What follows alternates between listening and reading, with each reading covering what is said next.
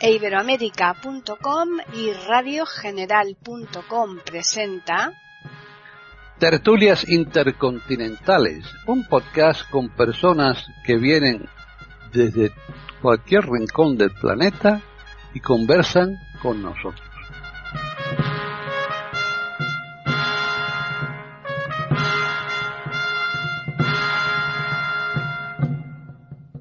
Bienvenidos un día más a Tertulias Intercontinentales en iberoamérica.com. Soy Paqui Sánchez Galvarro y hoy estamos aquí nuevamente para continuar eh, la tertulia que dejamos sin acabar la semana pasada. Hicimos una primera parte de la temática que estamos aquí entre todos desgranando y hoy vamos ya a darle un poco el finiquito, ¿no? Vamos por lo menos a intentarlo. Así pues vamos a saludar a Hilario Alonso, que está en Madrid. ¿Qué tal, Hilario?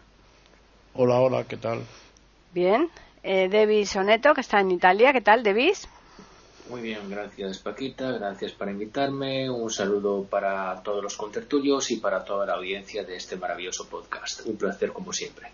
Muy bien. Nos marchamos ahora a Chile, que está ahí Jorge Muñoz. ¿Qué tal, Jorge? Hola Paqui, hola queridos contertulios. Espero que sea un programa entretenido para nosotros y nuestros auditores.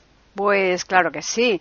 De momento vamos a finalizar las presentaciones en Colombia porque está a falta de que se incorpore René, que tiene un problema técnico, así que yo creo que no tardando mucho eh, la tendremos aquí con nosotros. Pero de momento vamos a terminar estos saludos con María Eugenia de Hart, que está en Colombia. ¿Qué tal, María Eugenia? Hola, Paqui. Y un saludo para todos mis amigos en la tertulia y los amigos que nos escuchan con un tema que yo creo que siempre es interesante y nos deja más preguntas y eso está bien. Bien, pues vamos a continuar, vamos a comenzar ya hoy con Hilario para que nos. Él tenía algo que contarnos que quedó pendiente la semana pasada sobre el tema de la Ouija y demás, pero eh, eso ya lo dejo a criterio de él, que lo, lo explique cuando él lo considere oportuno.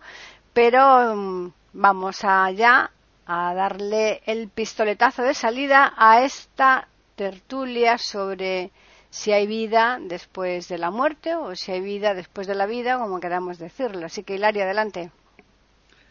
Bueno, yo eh, sigo con mi teoría, eh, que es mía, naturalmente, en el sentido de que eh, la muerte, pues, bueno, es un acto trascendente, pero es un acto trascendente para uno mismo, para el que se muere.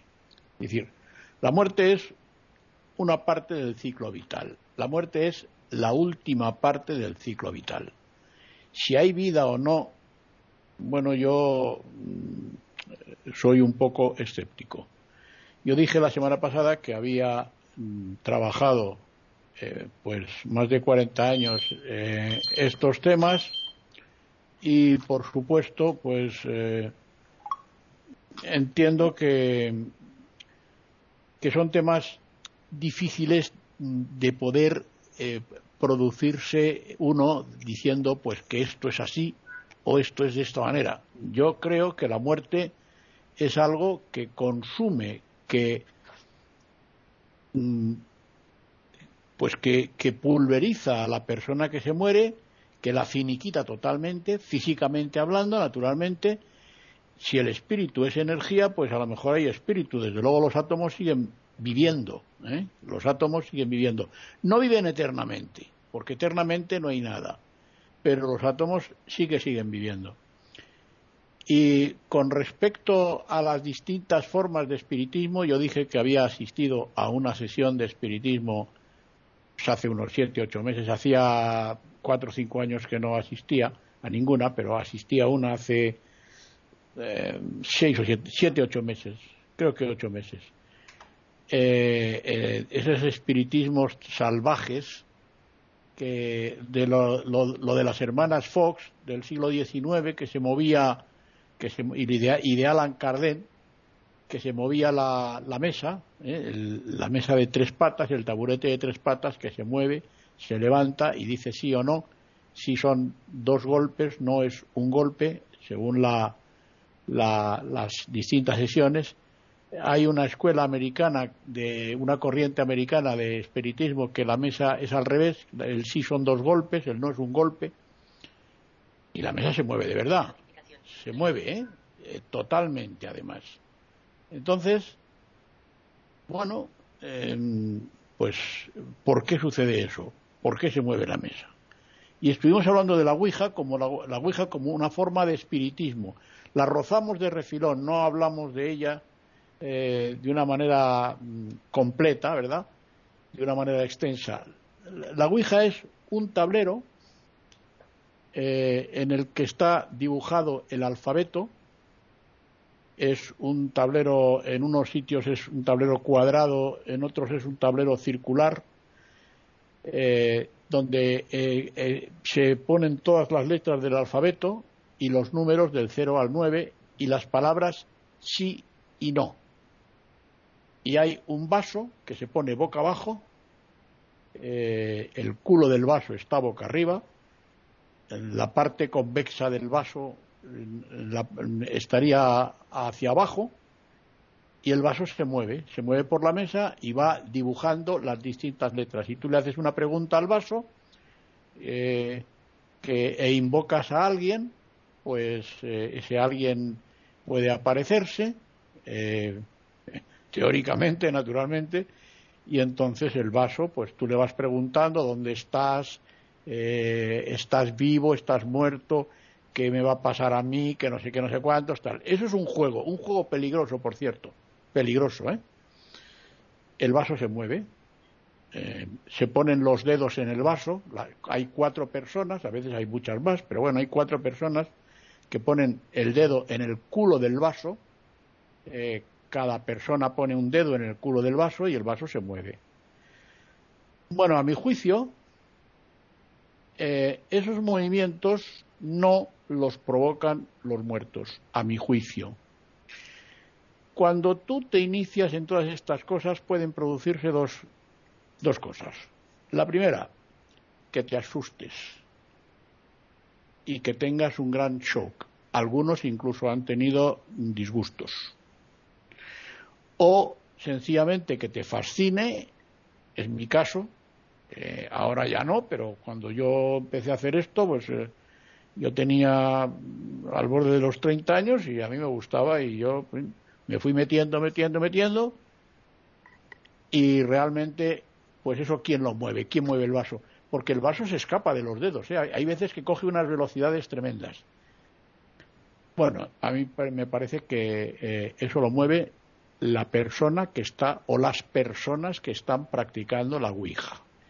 Lo mueven la mente de las personas que están practicando la Ouija. El inconsciente o el subconsciente, o como queráis llamarlo, mueve la Ouija, mueve la mesa, hace que pasen cosas que realmente los físicos cuánticos, ya sabéis que dicen, dicen los físicos cuánticos que eh, las, el observador está influyendo en lo observado y si el observador está influyendo en lo observado, ¿qué tiene de malo que la mente, y además que es que puede ser así, y que es así yo creo, yo creo en un universo mental, que la mente puede mover, mm, nosotros estamos influyendo, todo está influyendo en todo, todo está interconectado y todo influye en todo.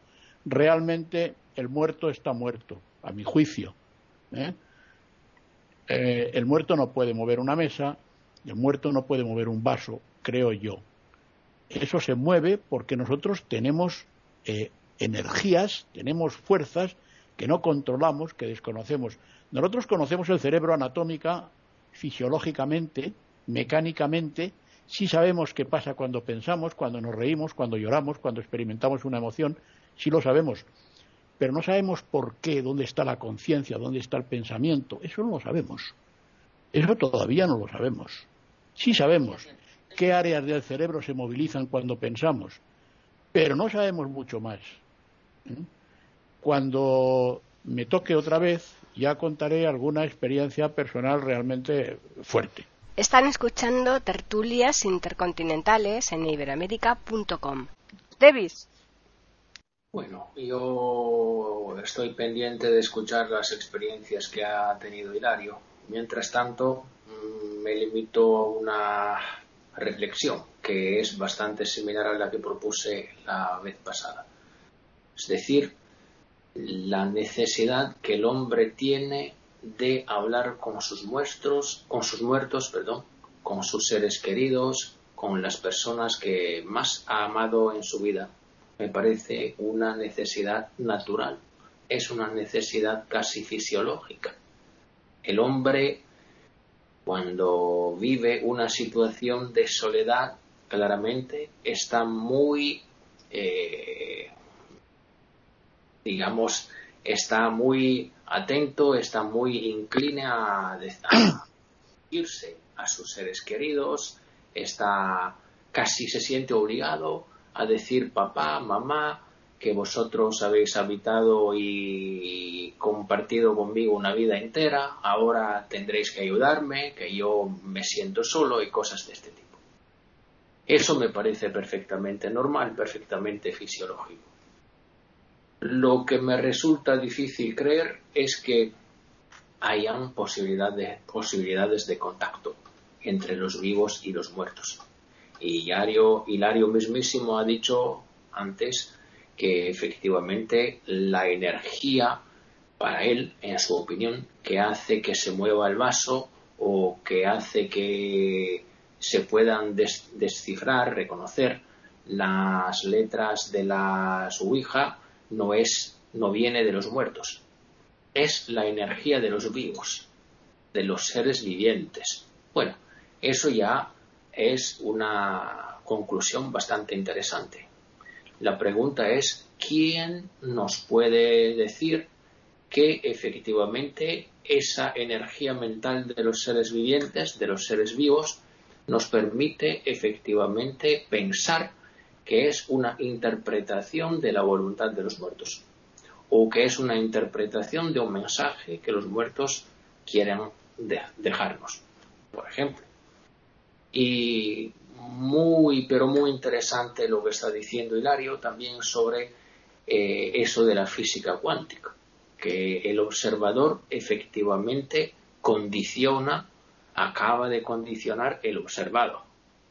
Y eso ya nosotros lo sabemos, en todo caso, es, esta es una experiencia que ya se inició con la física de Galilei, con la revolución, con la revolución científica del siglo XVI, más o menos. Ahí ya el hombre ha empezado a interrogar la natura, a dirigirle preguntas y ya ahí hemos tenido la posibilidad de averiguar cómo efectivamente el observador acaba con el condicionar el, observado. Y eso me parece realmente muy interesante. Por mi parte, sigo uh, con cierta amargura porque a mí nunca me ha ocurrido una experiencia de este tipo. Mi escepticismo es muy, mucho más radical del de Hilario por un motivo bastante sencillo. Yo no he tenido la posibilidad de vivir una experiencia de este tipo yo nunca he escuchado voces de mis seres queridos. Mi papá se ha muerto desde hace siete años y yo, sinceramente, a mí también, como a, todo el mundo creo, me habría gustado escuchar su voz, saber su opinión sobre unas cosas, pero que eso no me ha sido posible. Así que yo creo que efectivamente eh, no haya posibilidad de diálogo entre los dos mundos. Yo sigo creyendo como por supuesto ya he dicho la vez pasada, cree Kant que efectivamente los que nosotros nos creemos que nos digan los muertos no es sino el resultado de nuestro subconsciente y nada más. Y aquí lo dejo a Jorge. Jorge. Gracias. Bueno, respecto a la Ouija, no sé si ustedes han oído hablar de las ideas psicomotoras que está estudiando la psicología actual se basan en el principio de que cuando yo pienso algo, mi sistema muscular se prepara, sin que yo lo sepa, para realizar acciones relacionadas con lo que pensé. Por ejemplo, entro en una librería para comprar un libro y los músculos de mis brazos y dedos se preparan para coger libros, abrirlos, hojearlos, etcétera, sin que yo todavía lo haya pensado. Se hizo un experimento basado en estas ideas psicomotoras con la Ouija. Se tomaron las tarjetas y al dorso se le colocaron números al azar, 12, 38, 41, 5, etcétera, y se colocaron boca abajo, de modo que los cuatro participantes no sabían qué letra correspondía a cada número. Se hizo el experimento y fracasó. Al dar vuelta a las tarjetas habían disparates, frases inconexas e incoherentes, porque no tenían los cuatro participantes mínimos que se necesitan o los otros las letras en su inconsciente para poder dirigir el vaso. De modo que este experimento confirma que no hay ningún espíritu moviendo el vaso, sino que son los propios participantes. En cuanto a las hermanas Fox, que fueron las campeonas del espiritismo del siglo XIX, es bueno recordar que ellas mismas en su vejez, sobre todo doña Margaret Fox, declaró que eran trucos todo lo que hacían y que el espiritismo era la mayor superchería del siglo. De modo que pareciera que esta ilusión de que aparece un muerto y que nos habla es todo provocado por nuestra propia mente. Yo creo que todos los fenómenos que creemos, soñamos, percibimos, solo lo puede producir nuestra mente. Tanto así que si a un sujeto se le extrayera el cerebro, no produciría ningún efecto imaginativo, ni emocional, ni sensitivo, porque es precisamente el cerebro el creador de nuestro mundo y del mundo que percibimos. Por ahora quedo aquí. María Eugenia. Escuchándolos, me parece estos temas son muy interesantes y una de las primeras cosas que yo pienso es poderle poner a estos temas de verdad el nivel que estamos tratando de darle, que tiene que ser muy elevado. Como decía yo en la anterior, eh, eh, eh, en, la tertulia pasada, un sano escepticismo yo creo que es indispensable en un pensamiento con madurez. Y también entiendo cómo en Occidente muchas veces el reduccionismo, que era de lo, lo, que yo le aprendí a Rafael Salas, el que les contaba yo que era el director ejecutivo del Fondo de Población de Naciones Unidas hace varios años, que era filipino y budista, me, me ayudaba a mirar, y es cierto, cómo en Occidente a veces podemos caer en el reduccionismo. Ahorita estamos hablando primero, yo creo que la, la, cosa de que hay un gran deseo, una cosa muy legítima por lo demás, de poder invocar al, al, al que murió, de, de, no perderlo del todo, por supuesto que juega un papel y es de inmensa importancia. Pero también yo he visto suficientes cosas para entender que si bien podría uno decir el 90% de los casos es pensar con el deseo cualquier cosa, hay algunos casos que son inexplicables. Yo he tenido sobre estas cosas personalmente muchísimas experiencias, pero tal vez me parece que para efectos de la tertulia voy a hablar de, algunas cosas que no son mías. Una es una experiencia narrada por Jung, el psicólogo. Esto está en un libro que se llama Jung y la historia de nuestros tiempos de Lawrence van der Post, para el que le interese buscarlo. De todas maneras, la, anécdota es la siguiente. Jung, cuando estuvo en Estados Unidos, se hizo muy amigo de William James, un pensador, un, eh, estudioso de la religión, es una figura muy importante. Y también de un gran amigo de James, que era el profesor Hislop, no recuerdo el nombre del profesor Hislop. Y Jung se había enterado en conversaciones que tenían William James no tenía ningún interés en temas de la vida después de la muerte, él pensaba que las cosas eran todas explicables, etcétera, y con su amigo Hyssop se la pasaban en discusión porque Hyssop sí creía en estas cosas. Resulta que hicieron un pacto Hyssop y William James. El que primero se muera, si es que es posible comunicarse, se va a comunicar. Pasó el tiempo y se murió William James. Hyssop se sentó en el borde de una silla convencido que en minutos le iba a comunicar algo a su amigo. Y empezó a pasar los días, las noches, semanas y meses y nada. Profunda desilusión. Todo esto narrado por Jung, que se intercambiaba correos eh, con, con el profesor Hyssop. Y un día, al profesor Hyssop dos años después le llegó una carta de Irlanda, donde él no conocía a nadie, de una pareja que primero le pedían excusas en todos los tonos por el atrevimiento y por favor leyera. Ellos hacían sesiones de espiritismo, esto era en Irlanda, y resulta que varias veces insistentemente salía algo para un y el nombre del profesor Hyssop. A ellos les tocó hacer investigación porque era en Estados Unidos, también salía una serie de datos para que le comunicaran un mensaje. Todo esto escrito en la carta está en el libro que pueden mirar en el relato que hace Jung. Y cuando Hyssop está leyendo esto con las manos temblorosas y llega el mensaje, el mensaje es, ¿te acuerdas de la pijama roja? Y ahí, terminaba todo.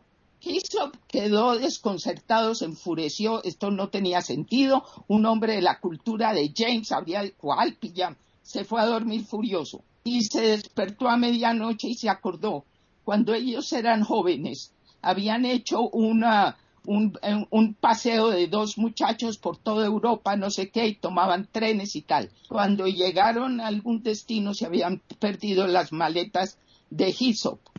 Y resulta que entonces no tenía ropa, entonces se fueron a buscar algo para mientras tanto, y lo único que encontraron de poder comprar era una pijama roja. Esto dejó al profesor Hyssop y a Jung completamente desconcertados. Esa es una cosa. Podemos decir que no es prueba contundente tal vez, pero por lo menos sí es bastante sorprendente.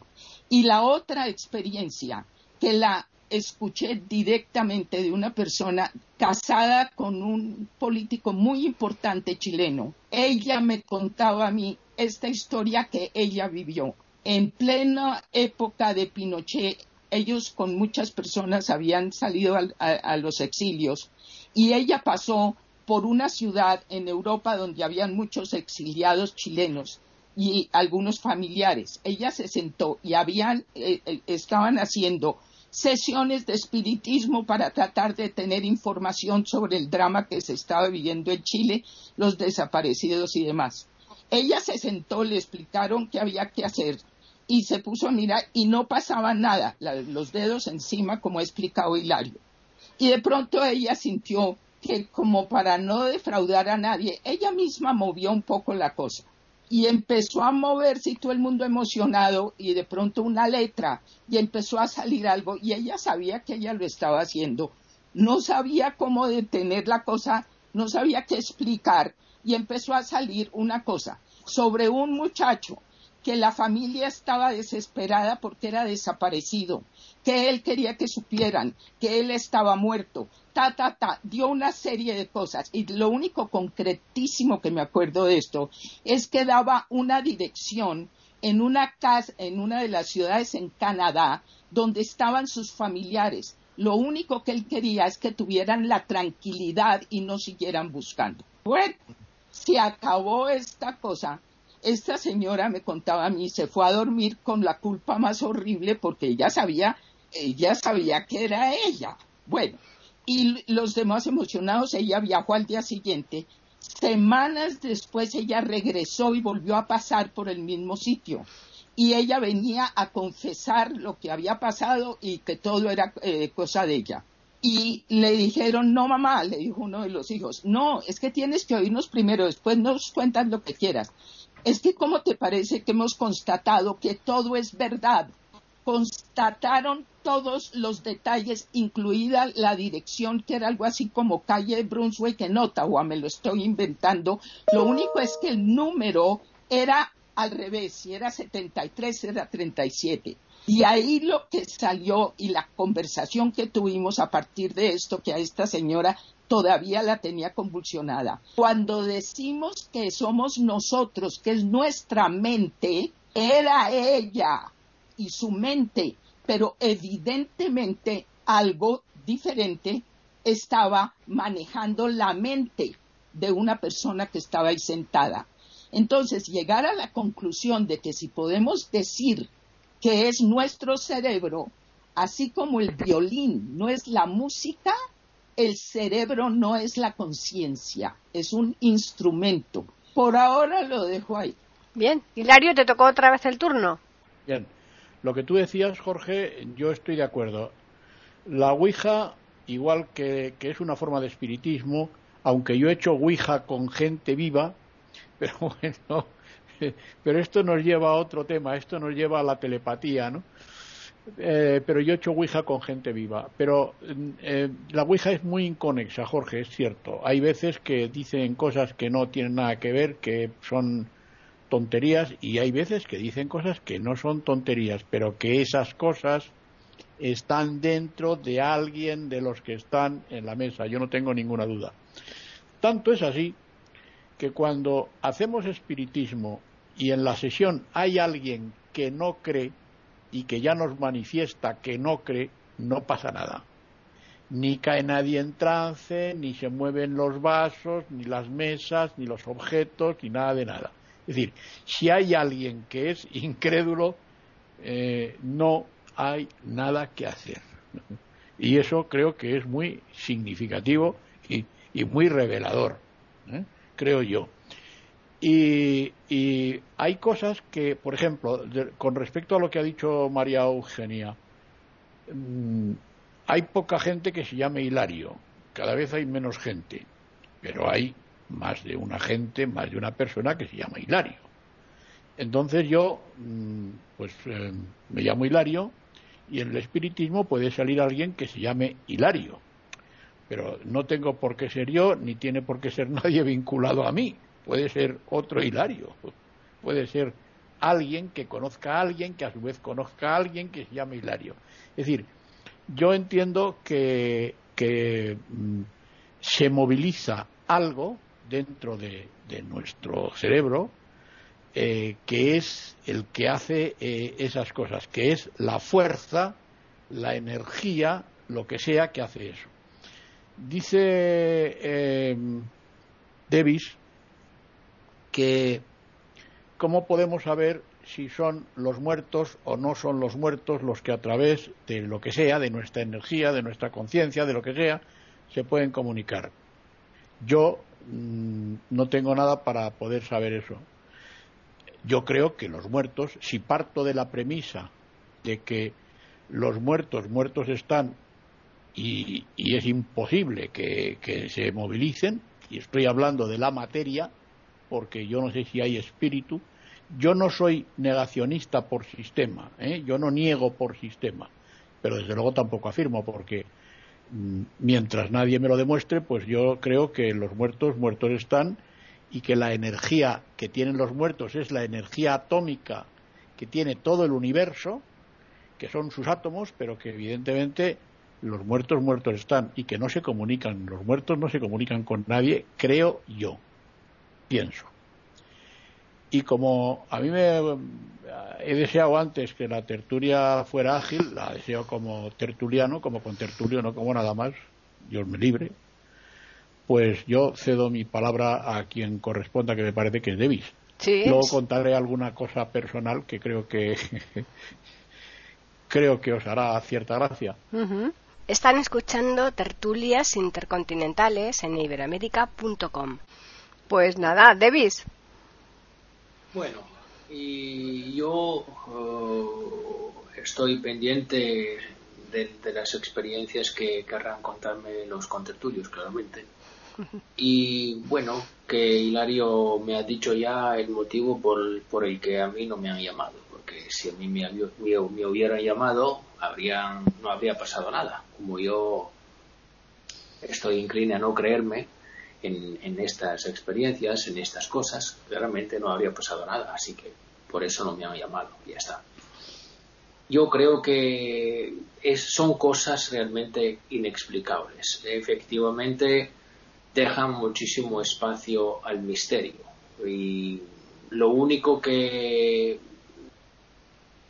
tengo ganas de decir es que yo creo que la manera más que más importante, digamos, más convencional para dirigirnos a nuestros muertos, para quien crea, claro, eso es necesario precisarlo y decirlo, para quien crea es la, la oración. y nada más. Y luego diálogos o experiencias de este tipo son cosas que efectivamente para mí eh, no, no, no existen, no tienen sentido, no son pruebas concretas que puedan ser asumidas por, por válida. De momento quedo aquí. Jorge. Bueno, Complementando lo que decía María Eugenia para nuestros auditores, quiero recordarles que el psicólogo William James era hermano del escritor Henry James, el autor de los papeles de Asper, y que Henry James se fue de Estados Unidos a vivir a Inglaterra. Bueno, eh, como dije en la tertulia anterior, eh, yo vivo en la duda razonable, por lo tanto la explicación que di de las ideas psicomotoras me parece bastante razonable e interesante porque no solo la psicología, sino la neurología está avanzando cada vez más en las maravillosas posibilidades del cerebro que mientras más se estudia, más sorprende y asombra. Eh, los campeones del espíritu y del espiritismo yo creo han sido los egipcios, ¿no? Por, por, eh, por algo momificaban los cuerpos de los muertos esperando que el espíritu iba a retornar a ese cuerpo y devolverle el soplo vital. Lo curioso es que estas ideas que tienen miles de años subsistan y subsisten con fuerza. Esa es una de las cosas que a mí me asombra, ¿no? Eh, no es algo que haya creado ninguna mente actual, sino que viene del pasado, se mantiene en las leyendas, se mantiene en los mitos y en los libros llamados sagrados. Los mitos griegos nos hablan del Hades, nos hablan de Caronte, que en su barca cruzaba las aguas del lago donde estaba este bote para ir a buscar las almas de los muertos y trasladarlas al Hades.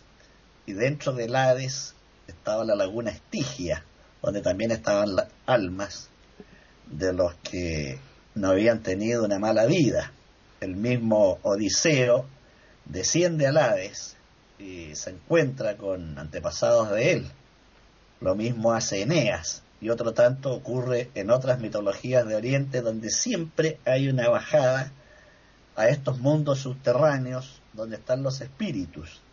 Esto lo estudió profundamente Sigmund Freud, que era un gran lector de los mitos, estudió la telepatía y el desdoblamiento y la hipnosis, y también con mayor profundidad Carl Gustav Jung, que en su libro rojo, que se mantuvo oculto en una caja metálica por más de 50 años, da a conocer sus propias experiencias personales, experiencias que podríamos llamar suprarracionales o metafísicas ocurridas en su propia casa, donde se señala, eh, Jung construyó su casa en un cerro y al lado de su casa construyó una torre y en esa torre se encerraba a escribir y cuenta que mientras escribía el libro rojo hubo toda clase de fenómenos en su jardín, como haber visto desde su torre seres con vestimentas antiguas paseando por el jardín. Y sus familiares señalan que mientras escribía el libro rojo sentían temblores en la casa de paredes y suelos. Por supuesto que esto no está sometido a la prueba científica, de modo que solo queda asombrarnos. Lo, lo interesante es la categoría del personaje que lo cuenta un psiquiatra eminente, uno de los más eminentes del siglo XX con formación científica, no un sacerdote ni un místico. Entonces, indudablemente que el panorama no se cierra en la racionalidad, pero yo confieso que en lo personal soy muy escéptico en cuanto a la posibilidad de comunicarse con seres fallecidos, al menos a mí no me ha ocurrido ninguna experiencia, al igual que a Davis, y todo lo que uno sabe es siempre vuelvo a lo mismo, que me dijeron, que leí, que vi una película, pero nunca una experiencia personal. Por lo tanto, esto nos mantiene siempre en la duda. Eh, recomiendo a nuestros eh, auditores meterse a YouTube y buscar el nombre de Jaime Galté Carré, este profesor de Derecho Procesal chileno, del cual hablé hace muchas tertulias atrás cuando tratamos el tema del espiritismo, y es más que nada, es el personaje que a mí más me ha hecho dudar por la categoría del personaje, por la seriedad y honestidad de su vida, director del Departamento de Derecho Procesal de la Escuela de Derecho de Valparaíso, funcionario de la Tesorería General de la República de Chile, amigo de presidentes de la República, que hizo experiencias extraordinarias, acuérdense, Jaime Galté Carré. Y por el momento quedó aquí. María Eugenia. Bueno, caramba, necesitaríamos cuatro tertulias más, creo yo, porque esto de verdad que es fascinante.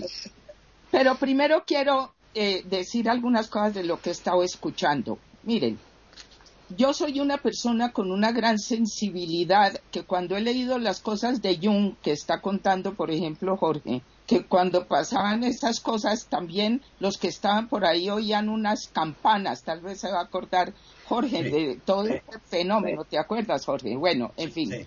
Entonces, por eso es que también digo una cosa, yo me tranquilicé mucho leyendo todo lo de Jung, porque a mí me pasan las cosas más extrañas que ustedes se sueñen en experiencia. Estas cosas, y ahí entra el reduccionismo occidental, creo yo, esto no es tanto de creer. Si yo tuviera que creer en el oxígeno para respirar, me había ahogado. Entonces, hay cosas que son de creer y otras cosas que son de experiencia, de vivirlas. Cuando yo di los dos eh, eh, pequeños cuentos, uno que tiene que ver con William James y con el profesor Hyssop. Y otro con esta persona que es un, ser, o fue, ya, ya murió, de una inmensa importancia. Porque prefiero no dar solo los míos, porque entonces las cosas de uno personal, en fin, también se prestan a muchas interpretaciones. Con toda y la facilidad que yo tengo para este tipo de percepciones, y con las pérdidas personales que yo he tenido, que algunos de ustedes conocen. Yo, por ejemplo, no he tenido la más mínima comunicación jamás con los míos que han muerto. Y si la tuviera no me creería por un instante, porque entendería que estaba comprometida toda mi emoción y toda mi, inconsciente, y sería válido, pero no lo creo. Para mí en estos temas, lo único válido para mí es lo que no es buscado tan directamente, o se hace dentro de unos parámetros de gran, de gran seriedad. Entonces, por eso digo yo que ampliando el pensamiento, yo fui testigo de, de, sesiones de espiritismo que me ha interesado mirar para poder tener una, una mejor idea al respecto. Pero yo sí he visto personas que no creen, que se han sentado simplemente para poder deshacer las ideas de que eso sí existe y que tal y cual, y han sido ellos mismos testigos de cosas que les han llamado la atención. Así que el hecho de que si hay alguien que no cree sentado no pase nada, no es necesariamente cierto. Y lo interesante entre Hyssop y William James es que ahí el que no creía en nada de eso era William James.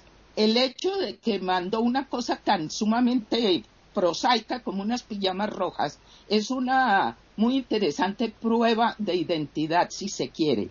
Voy terminando este pedacito entonces es para decir que tal vez tenemos es que hacer con un sano escepticismo siempre. Yo creo que la mayoría de las cosas que se presentan sobre estos temas son charlatanerías, son cosas de ignorancia o de credulidad ingenua. Pero tenemos que hacer también la revolución copernicana para no creer que yo, porque soy una persona, que es lo que nos pasa a los occidentales mucho, voy a decir que desde mi creencia yo avalo una cosa u otra. Así como no se puede hacer las experiencias de eso en laboratorio, el erotismo no se puede analizar y estudiar en un laboratorio porque no va a aparecer. Yo creo que lo podríamos entender. Y lo último que digo ya cerrando aquí, lo que pueda pasar con la huilla, también el I Ching, las grandes cosas, el oráculo oriental tomado tan en serio, no es porque sea lo que consideramos a veces magia barata, sino que en un pensamiento sistémico, como hoy en día lo ve la física cuántica, las cosas se unen y se afectan unas con otras. Eso no prueba falsedad, más bien prueba por qué el I Ching funciona y podría tener que ver con el funcionamiento de la huilla. Y si intervienen las mentes no tramposas, pero inconscientes de los presentes, es simplemente una forma de que la energía se transmite y la pregunta sigue siendo, de dónde viene inicialmente. Lo dejo ahí. Hilario, pues nada, a tus experiencias que estamos aquí como locos por escucharlas. Bien. Yo, María Eugenia, mm, mi experiencia personal es que cuando en la sesión hay alguien que no cree, no pasa nada. Es mi experiencia personal. No lo que yo he leído, sino lo que yo he visto. Es la mía, claro. Eh, lo segundo, yo sí creo en lo psicomotriz, Jorge, y estoy de acuerdo contigo, sí creo.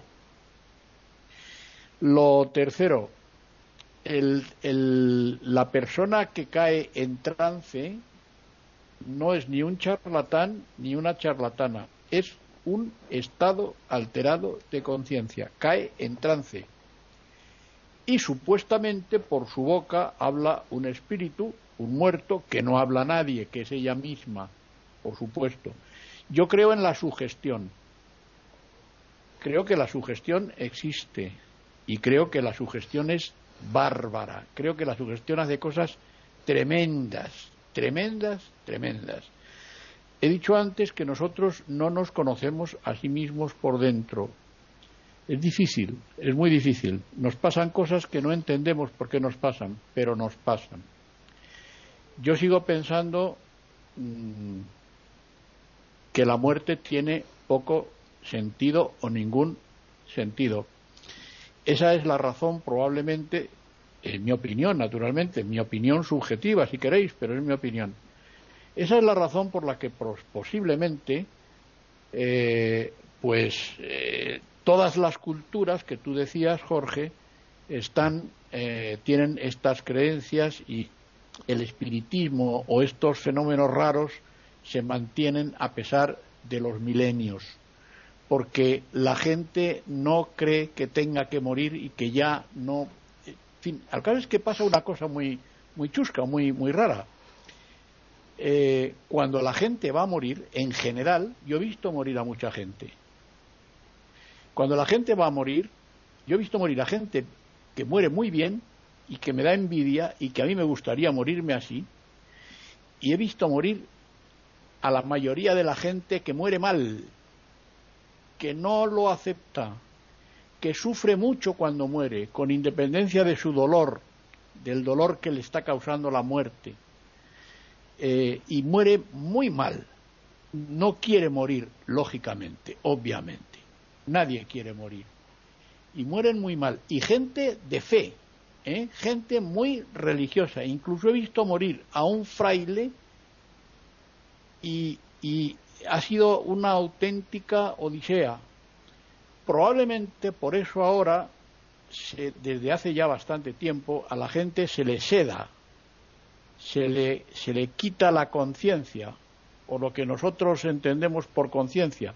La gente cuando va a morir, la mayoría de la gente ahora muere en hospitales, entonces, mm, porque mueren mejor que en casa, creo yo, se les seda. Pero no sé yo si se muere mejor que en casa o no. Cuando yo me muera, ya lo sabré. No os lo diré porque no voy a poder venir a decíroslo, pero ya lo sabré, seguro y espero que me acuerde y espero que me muera bien, porque yo quiero morirme bien. Yo he visto morir bien y cuando he visto morir bien me ha dado una envidia tremenda. Cuando he visto morir mal he sufrido mucho, porque he dicho, pobre hombre, pobre hombre, porque no sé lo que me va a pasar cuando me muera, es un misterio, no sé lo que me va a pasar. Seguramente voy a sufrir mucho y de pronto pues todo va a cesar y ya está. Seguramente va a pasar eso, pero no lo sé no lo sé. Pero es una cosa que yo me imagino. Y como no quiero traspasar los cinco minutos, pues no, mm, si me da tiempo ya contaré para concluir alguna de mis muchísimas experiencias. ¿Mm? Davis. Yo creo que efectivamente todo es, está, todo consiste en esto, en hacer experiencias. Y efectivamente lo que se experimenta puede ser conocido. Lo que no se experimenta no puede ser conocido. Cuando algo no se experimenta y no puede ser conocido, necesita una fe. Y la fe para mí es una cosa totalmente libre y cada quien puede ah, darle su fe a cualquier, a cualquier opinión, a cualquier cosa. Yo, sinceramente, en este sentido creo que, insisto, lo que se puede decir es lo que hemos experimentado y yo, desgraciadamente, no he experimentado nada. Así que mi escepticismo probablemente es el más radical de la compañía, en el sentido de que yo intento razonar, intento esperar, pero desgraciadamente no, no puedo convencerme de que este diálogo sea posible.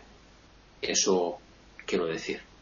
De momento dejo aquí. Están escuchando tertulias intercontinentales en iberoamérica.com. Eh, Jorge. Bueno, había un aforismo, no recuerdo el autor en este momento, que dice respecto a la muerte, el cobarde la teme, el temerario la provoca, el hombre sensato la espera. Yo me identifico plenamente con estas palabras, creo que la muerte no es un acto, no es una elección salvo el suicidio, sino un suceso natural que ha de ocurrir con total independencia de nuestra voluntad y que la naturaleza ha previsto para el impulso del proceso evolutivo universal. Eh, Julio César, jugando una vez con otros generales amigos en la noche, se pusieron a plantear este tema y se preguntaron uno a otro cuál es la muerte que yo querría tener. Y cuando le tocó responder a César, dijo quiero la muerte más inesperada. Y vaya que fue inesperada la muerte que tuvo, ¿no? En el Congreso, en una conjura terrible donde participó su hijo adoptivo, Bruto, y cruelmente apuñalado. De modo que sus deseos fueron satisfechos. Frente a la muerte, yo creo que podemos plantearla en tres ámbitos. Uno, el material. Dos, el emocional. Y tres, el simbólico. En el material es evidente que hay un organismo físico que cesa en sus funciones vitales, respiración, pulso cardíaco, procesos mentales, al menos lo que actualmente se tiene por muerte, el famoso electroencefalograma plano. Hay un aspecto eh, emocional, afectivo indudable. Cuando muere un ser que amamos, sufrimos, eh, lloramos, unos otros no. Yo confieso que me cuesta mucho llorar desde que murió mi padre no he vuelto a llorar. Es una suerte de trauma que tengo. Porque él murió en un accidente, a los 58 años sin ninguna enfermedad. Bueno, y un aspecto simbólico, como decía, que para mí es el que perdura en el tiempo y que se relaciona con la ausencia. La muerte es ausencia. Es la ausencia del otro, de su mirada, de su sonrisa, de sus palabras, de sus pasos, del olor de su perfume, de su abrazo, de sus caricias.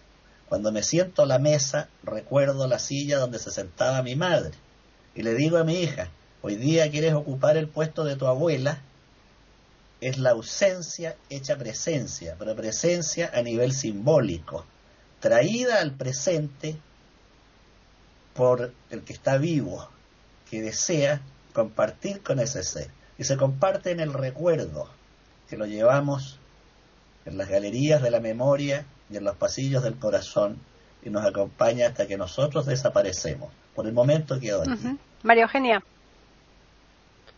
Bueno, bueno, qué interesante de verdad resulta esto porque yo creo que todos los que estamos oyendo, todos somos mortales y, es de verdad muy importante que podamos reflexionar acerca de un tema que a todos nos toca con nuestros seres cercanos y con nosotros mismos.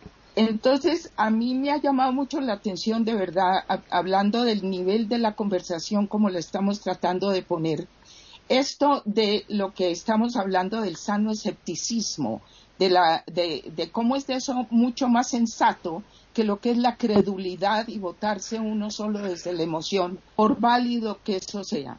Entonces, tal vez lo que voy a, contarles ahorita en, en este pedacito es una de las primeras personas que yo acompañé En esa época, pues yo era una persona en mis treintas y muchas de las personas, pues eran bastante mayores que yo. Este era un hombre que tenía unos sesenta y algo de años, eh, un académico muy importante acá, un hombre de una cultura inmensa. Eh, y él era una persona que, que no creía en una cantidad de cosas con fundamentos, era un hombre muy serio. Cuando yo llegué a donde él, lo encontré, le acababan de dar un terrible diagnóstico que de hecho le quitó la vida en poco tiempo. Y él estaba con algo que yo fui aprendiendo a reconocer, que es esa durísima mezcla de la rabia, el miedo y la tristeza, que es tan humana en estos casos. Este era un hombre de mucho humor además y él me dijo, bueno, mira, ante esto que estoy ahorita enfrentando, ¿qué será? ¿Será que uno tiene que ir a misa? Lo decía entre chiste y chanza. Entonces yo le dije, pues yo te doy una opinión porque es simplemente mi opinión, pero tengo entendido que tú eres una persona que nunca ha tenido una creencia religiosa, lo contrario, etcétera. Y él dijo, pues sí, pero es que ante esta cosa pues tan terrible, y lo trataba de, enmarcar con humor, pues casi que qué pena con Dios, ¿no? Entonces nos reímos un poco y le dije, si quieres mi opinión, yo diría lo siguiente, digamos, ¿existe Dios o no existe Dios? Uno o el otro. Y él dijo, pues sí, una de las dos. Ok.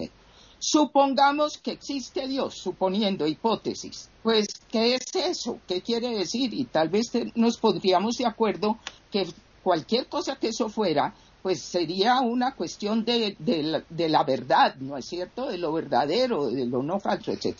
No, pues sí, se quedó pensando, sí, sería una cosa de verdad. Ah, bueno. Entonces, si existiera Dios como hipótesis, y si fuera una cosa donde está la verdad ante todo, pues tal vez lo que más esperaría sería la honestidad de, sus criaturas. Pues sí, dijo él, ¿y qué? le dije, pues que entonces tal vez esperaría que tú fueras honesto. Y si nunca has creído en nada y eres una persona que eres pensadora, que no haces las cosas a la ligera, ¿para qué cambiar una cosa que ahorita no sería honesta? Eso sí existe. Y si no existe, ¿qué importa? Y a partir de eso empezamos y lo acompañé hasta el final.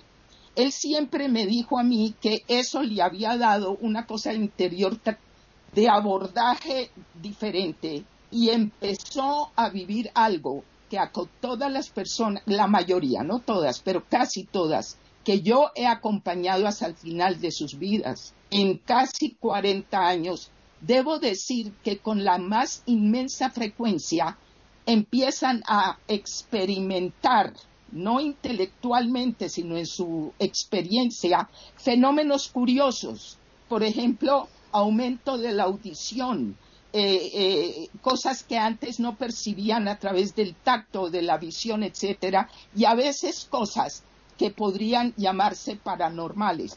Eso lo he visto con una gran frecuencia. A esta persona que les cuento le empezaron a suceder algunas cosas pero él ya vivía sus experiencias sin tener que meterse en cosas en las que él jamás había creído con muy buenas razones.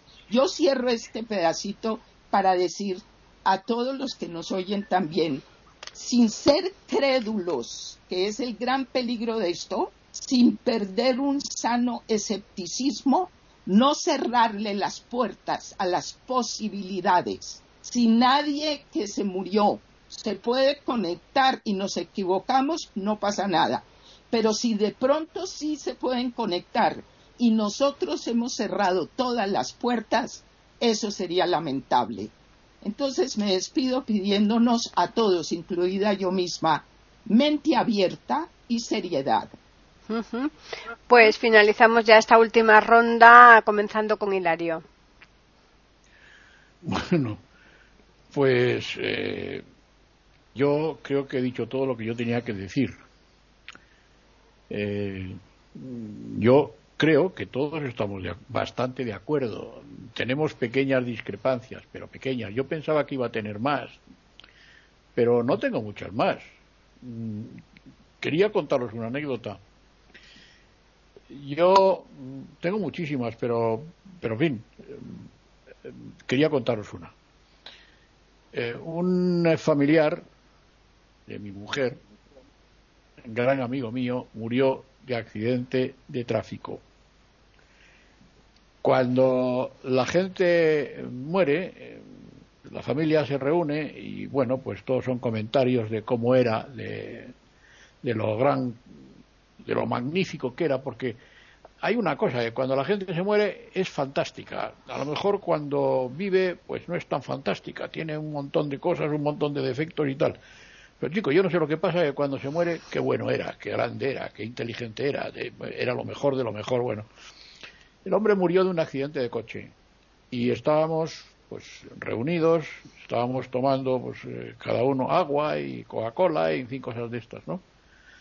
Eh, estábamos en su casa, hacía tres o cuatro días que había muerto, estábamos cenando y después de cenar nos pesamos todos en una báscula de estas eh, parlantes, en una tefal de estas que hablan y tal. Y bueno, pues nos iba diciendo lo que pesábamos cada uno. Y cuando ya nos pesamos todos, la báscula eh, dice, pesa 62 kilos. Y decíamos, ¿quién pesa 62 kilos? Y, y dice la chica, papá, papá pesaba 62 kilos. Y la báscula dice, pesa 62 kilos. Entonces, bueno, pues es algo que la gente naturalmente, pues, pues eh, la mayoría de la gente, ¿no? Eh, oye, pues fíjate lo que son las cosas, la vida, pesa 62 kilos, está ahí él, realmente es él. Eh, yo no digo, hombre, no es él, es la báscula, es el mecanismo de la báscula. Parar la báscula que seguramente está encendida, tiene algo y hay que pararla, hay que ponerla en el cero, porque si no, como la báscula tiene además memoria, pues no tiene ningún problema, pero la gente se asustó. Otro día estábamos jugando al dominó en el colegio, eh, yo estuve en un colegio interno, y estábamos, nos quedábamos en abril para estudiar, porque nos examinábamos en mayo y en junio, y nos estábamos, estábamos jugando allí al dominó en una clase, a, las 5 de la mañana, estaba todo el mundo durmiendo y nosotros cuatro personas jugando al dominó y de pronto se abre la puerta. Y pensábamos que era un celador, un ayudante internado, un auxiliar que venía a castigarnos o a, porque no estábamos estudiando, estábamos jugando al dominó. Ya éramos grandes, ya teníamos 18 o 19 años. Y, y bueno, pues eh, de pronto estábamos allí y, un perro creíamos que era un perro, creemos que es un perro, nos chupa el, brazo con su lengua fría, o al menos eso pensamos, y nos chupó el brazo a los cuatro que estábamos allí. Pensamos que era un perro porque ninguno veíamos. Y la puerta se cerró. Nos levantamos a buscar el perro y el perro no estaba. Fin, eh, son anécdotas de uno que no tienen la menor trascendencia, pero que las cuento porque en esos momentos y a esas edades piensas otras cosas totalmente distintas a como estamos pensando en este momento. Nada más. David. Yo creo que es una cosa óptima a acoger la invitación de María Eugenia. Yo creo que el, el escepticismo es importantísimo pero que no hay que cerrarle las puertas a unos eventos, a unos acontecimientos que efectivamente puedan ocurrirnos. Y en este sentido me gusta, me gusta la duda, me gusta dejar abierta la puerta, me gusta la esperanza, me gusta esperar que efectivamente exista este puente entre la vida y la muerte. Yo nunca efectivamente he tenido miedo a la muerte, solamente he tenido miedo a la manera de morir. Yo, sinceramente, parece bastante temprano que yo lo diga porque solamente tengo 46 años, pero que cuando me pienso al momento de mi muerte, espero que efectivamente, eh, espero no tener dolor, espero no sufrir. La muerte en sí es una perspectiva que no me espanta, pero sí el dolor que muy frecuentemente le acompaña. Pero efectivamente la posibilidad de instaurar un diálogo entre los vivos y los muertos es una posibilidad esperanzadora que tiene que darnos aliento para poder vivir más tranquilamente unas situaciones que puedan ocurrirnos en la vida. De momento lo dejo aquí. Jorge. Bueno, no recuerdo si fue Leonardo da Vinci u otro sabio quien dijo, nada nos engaña tanto a nosotros mismos como nuestro propio juicio.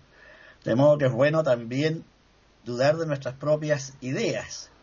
Y relaciono esto con un científico que he mencionado muchísimas veces en las tertulias, el neurólogo argentino Facundo Manes. Y también, voy a repetir esta frase, él dice que el cerebro humano no busca la verdad, sino la sobrevivencia. De modo que si una creencia completamente falsa desde el punto de vista científico le es útil al sujeto para crearle esperanza, fortaleza, eh, deseos de salir adelante, el cerebro la va a asumir y la va a promover. De modo que incluso las falsedades pueden ser útiles, pueden ser necesarias para sobrevivir. Y esto explicaría el fenómeno de la fe, en que no interesa si se puede probar o no, lo que te interesa es si proporciona o no consuelo y esperanza. Eh, Hilario mencionó una palabrita muy interesante que daría para toda una tertulia, que es la sugestión. Hubo un médico francés, el doctor Emile Coué, que creó un método llamado la autosugestión positiva, con el cual logró mejorar a centenares de personas en Francia, personas que no podían hallar la cura por la medicina alopática habitual. De modo que pareciera indudable que hay otras fuerzas distintas a las físicas que operan en el ser humano.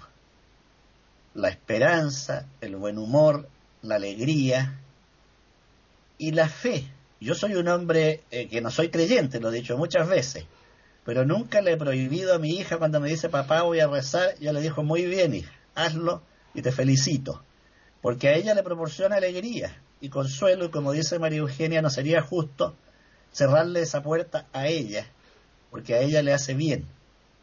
De modo que efectivamente hay que abrir puertas y ventanas, pero también, como dice la sabiduría popular, distinguir la paja del trigo, de modo de intentar acercarnos a la verdad. Y verdad y mentira están bastante cercanas, de modo que no siempre es fácil distinguirlas. El conocimiento científico, basado en observación, experimentación, prueba y conclusión efectivamente parece el más avanzado de los conocimientos humanos, pero el mismo conocimiento científico se desmiente muchas veces a sí mismo y se modifica. Y voy a terminar con una frase de uno de los sabios más grandes, de Occidente al menos, que es el físico Isaac Newton, quien dijo, el problema de los hombres es que levantamos demasiados muros y construimos pocos puentes. con esto termino. María Eugenia. Bueno, qué, qué, belleza ha sido esta tertulia, de veras, y entonces estamos cerrando tal vez casi que con una propuesta de, como decía Einstein, ¿no? Jamás perder la sagrada curiosidad. Estamos hablando de la importancia de un sano escepticismo y de no caer en la ignorancia de la credulidad de entender que las cosas de fenómenos que no son tan comprobables por la ciencia en un laboratorio son cosas a las cuales debemos tomarlas con pinzas, con cuidado, pero sin cerrar puertas. Realmente esa parte me parece maravillosa de lo que han dicho, y es verdad, toda persona que muere, decimos, eh, todo el mundo es la alabanza. Aquí hay un dicho que dice, no hay muerto malo ni novia fea, porque toda la vida pues decimos las cosas. En ese sentido pienso yo que una cosa interesante es no caer en lo que yo llamo el error del pensamiento fetal, es decir, si un feto pudiera pensar adentro del útero y estuvieran dos fetos porque son mellizos y conversaran y alguien uno dijera, ¿y tú sí crees que existe algo llamado mamá? por ejemplo, y el otro diría, pues, ¿qué es eso? ¿De qué estás hablando? No se imaginarían cómo es la salida de donde están, etcétera. Y si pensaran que hay un más allá del útero, pues estarían pensando que estarían inmersos en agua, no habría luz, etcétera, etcétera, que es la realidad que conocen. Entonces, lo que sí me parece interesante es, abriendo la posibilidad, hoy no nos eh, no dio el tiempo para hablar de qué sería una vida después de la vida o después de la muerte, pero no caigamos en el error de que sería simplemente una prolongación idéntica a lo que estamos viviendo acá porque eso sería como el error del feto. Si hay algo, si es que existe, sería evolutivo de alguna manera. Y habiendo sido psicoterapeuta de familia por décadas también, tendría que ser la clínica de psicoterapia más extraordinaria porque la mayoría de las personas con sus disfuncionalidades no estarían en perfecta armonía con sus seres queridos. Es decir, si tenemos la mente abierta para contemplar, tengamos la seriedad para no creer que si hay algo, sería algo idéntico a lo que ya conocemos hoy. Será algo, si es que existe, desconocido. Eso es lo que lo constituye en misterio. Y el misterio, como dijo Einstein, y con esto termina, es lo más asombroso de la vida humana. Gracias.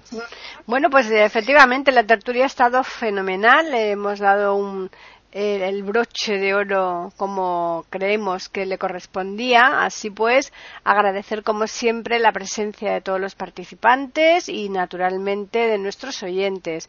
Voy a recordar los dos medios que hay para que nos puedan escribir que son el correo tertulias y el Twitter eiberoamérica con las iniciales EI y la Adamérica en mayúsculas. Y ya nada, simplemente emplazarles hasta el lunes próximo que estaremos aquí en una nueva tertulia intercontinental en iberoamérica.com.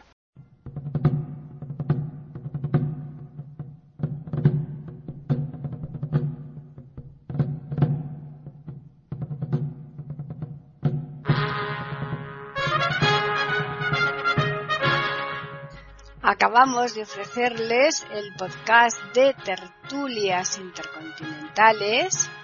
Aquí en iberoamérica.com y radiogeneral.com. Regresen la semana que viene para un nuevo episodio. Hasta la próxima semana.